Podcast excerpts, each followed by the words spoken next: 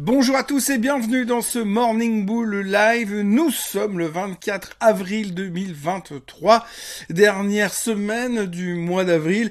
Après, il faudra commencer à penser au sell in May and go away, mais euh, pour l'instant, on va s'occuper principalement des chiffres du trimestre puisque ce sera le gros sujet de la semaine avec un petit plus à la fin. Vendredi, on aura les chiffres du PCE, donc le chiffre de l'inflation qui va pouvoir potentiellement permettre à la Fed de prendre une décision définitive lors de son meeting qui aura lieu mardi et mercredi dans un peu plus de 8 jours. Donc, grosso modo, on a une semaine qui commence très très très très très doucement.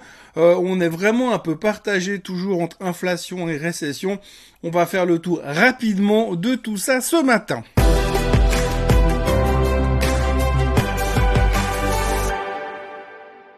Donc ce qu'il faut retenir aujourd'hui pour l'instant, c'est que on n'est pas non plus dans le marché le plus fun de la planète. Alors ok, c'est clair, si la semaine dernière vous étiez short Tesla, c'était une bonne semaine pour vous, mais pour l'instant, on se rend compte quand même que depuis le début du mois d'avril, depuis qu'on s'est rendu compte que les banques étaient finalement intouchables, puisque chaque fois qu'il y aurait un problème, les gouvernements arriveraient, voleraient à leur secours, mais seulement si vous êtes une banque, eh bien depuis cet état de fait, les marchés ne font plus grand chose. Alors oui, forcément, on a le CAC 40 qui bat des records tous les jours, mais ça c'est à part. Mais à côté de ça, vous avez par exemple le S&P 500 qui est coincé dans un range de 100 points. Oui, 100 points sur le S&P 500 et ne se passe plus rien. La volatilité est en train de se péter la figure, ça on en parle depuis plusieurs jours. Le S&P 500 est complètement scotché et on attend on ne sait quoi comme information pour démarrer dans un sens ou dans l'autre. Le plus gros problème aujourd'hui, le plus gros challenge sera de déterminer dans quelle direction on va partir. Grosso modo, si on regarde les statistiques depuis le début de l'année, si on part du principe que chaque fois qu'on a eu un début d'année aussi bon, chaque fois qu'on a eu un mois de janvier aussi bon, chaque fois qu'on a eu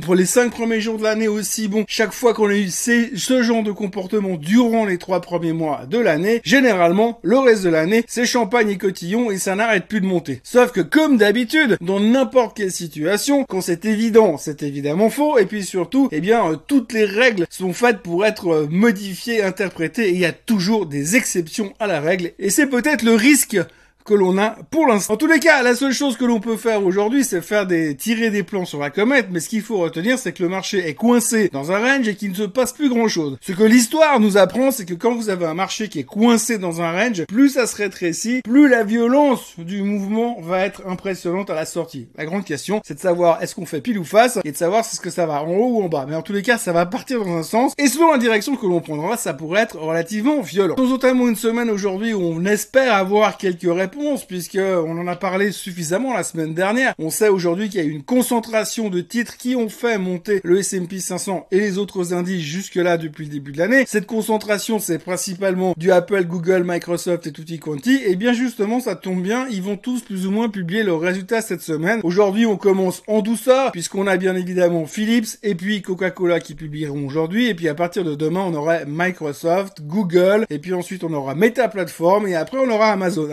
Apple, ils ont gardé un peu de, temps pour eux, de réflexion. Ils publieront la semaine prochaine, juste après le meeting de la Fed, histoire de mettre le coup de grâce ou de donner un coup de boost, on sait pas. Mais en tous les cas, cette semaine, beaucoup, beaucoup de gros chiffres et beaucoup de chiffres importants qui ont la capacité de faire bouger les marchés. Imaginez une grosse déception sur Microsoft, ça pourrait être assez violent pour les marchés, mais l'inverse est vrai également. Donc pour ceux qui veulent, eh bien, vous avez la liste de toutes les, de tous les titres qui vont publier cette semaine. Vous voyez qu'il y a du monde, c'est une des plus grosses semaines. 170 sociétés qui vont publier rien que sur le S&P 500. Et puis il y aura évidemment beaucoup de monde ailleurs, puisqu'il y aura Nestlé demain, UBS demain entre autres, mais surtout aujourd'hui nous avons le Crédit Suisse qui publie leurs chiffres. Alors évidemment, on attend que des choses bien pourries à souhait. Ça ne va pas changer la face du monde de toute façon. L'affaire est déjà classée du côté du Crédit Suisse. Par contre, alors ce qui est assez rigolo, c'est que ce week-end on a appris que la caisse de pension de Migros avait engagé des avocats pour attaquer la FINMA par rapport à ce deal UBS Crédit Suisse en leur reprochant leur perte de 100 millions qu'ils ont pris sur leur fonds de pension et ça leur fait pas plaisir. Donc ça, c'est des choses qu'on va,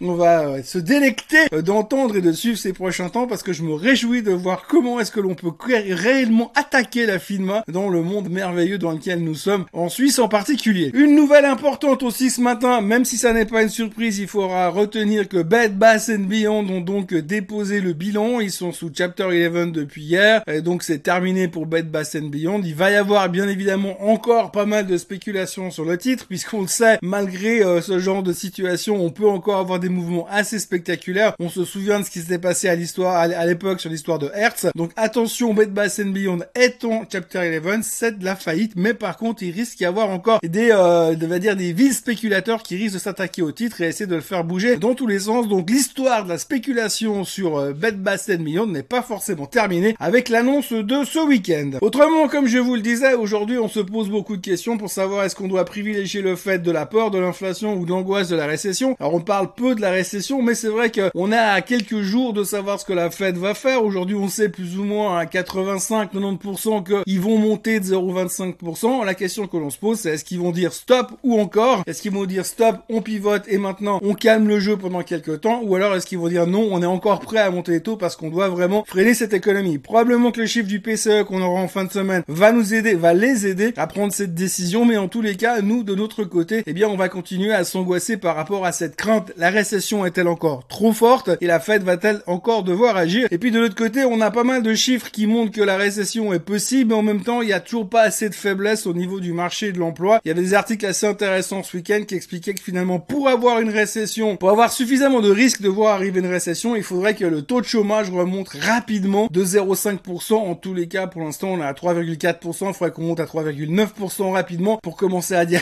ah oui, il y a vraiment un ralentissement sur le marché de l'emploi, donc il y a un risque que ça devienne un petit peu plus grave que prévu du côté de la récession. Donc ça, c'est des choses qu'il faudra aussi surveiller ces temps. Pour l'instant, ça risque d'être vraiment une semaine concentrée sur les résultats et uniquement les résultats, d'autant plus que comme on a la fête la semaine prochaine, eh bien la plupart, enfin les banquiers centraux sont sous euh, black period, donc ils n'ont pas le droit de donner leur avis, pas le droit de parler devant la presse pendant les 10 jours précédant le FOMC meeting. Donc ça va être calme du côté euh, patron de la Fed, on va dire. Euh, du côté macro, ça sera relativement calme jusqu'à mercredi. Après, il y aura le PIB américain qui sera publié. Là aussi, indication par rapport à une éventuelle peut-être récession. Et puis donc, comme je vous le disais, le PCE en fin de semaine. C'est un peu là-dessus que cette euh, semaine va s'articuler. Et pour l'instant, ça démarre tout en douceur, avec quelques craintes quand même, parce qu'on voit que le pétrole est sous pression, parce qu'on parle d'une économie qui va ralentir. Donc si l'économie ralentit, les gens font moins de consommation, moins de plein d'essence. Donc du coup, faiblesse sur le baril. Du coup, on se fout pas mal de ces 1 million de barils en qui ne sont pas produits chaque jour. Et puis autrement, euh, on a l'or qui est repassé en dessous des 2000 et le Bitcoin qui est repassé en dessous des 28 000. Donc euh, cette espèce d'euphorie généralisée qu'on avait il y a quelques jours s'est transformée en wait and see. Mais on est toujours dans un range où il ne se passe pas grand chose et c'est un petit peu comme ça que j'aurais dû euh, commencer par résumer ce lundi matin. Voilà ce que l'on pouvait raconter brièvement en ce début de semaine.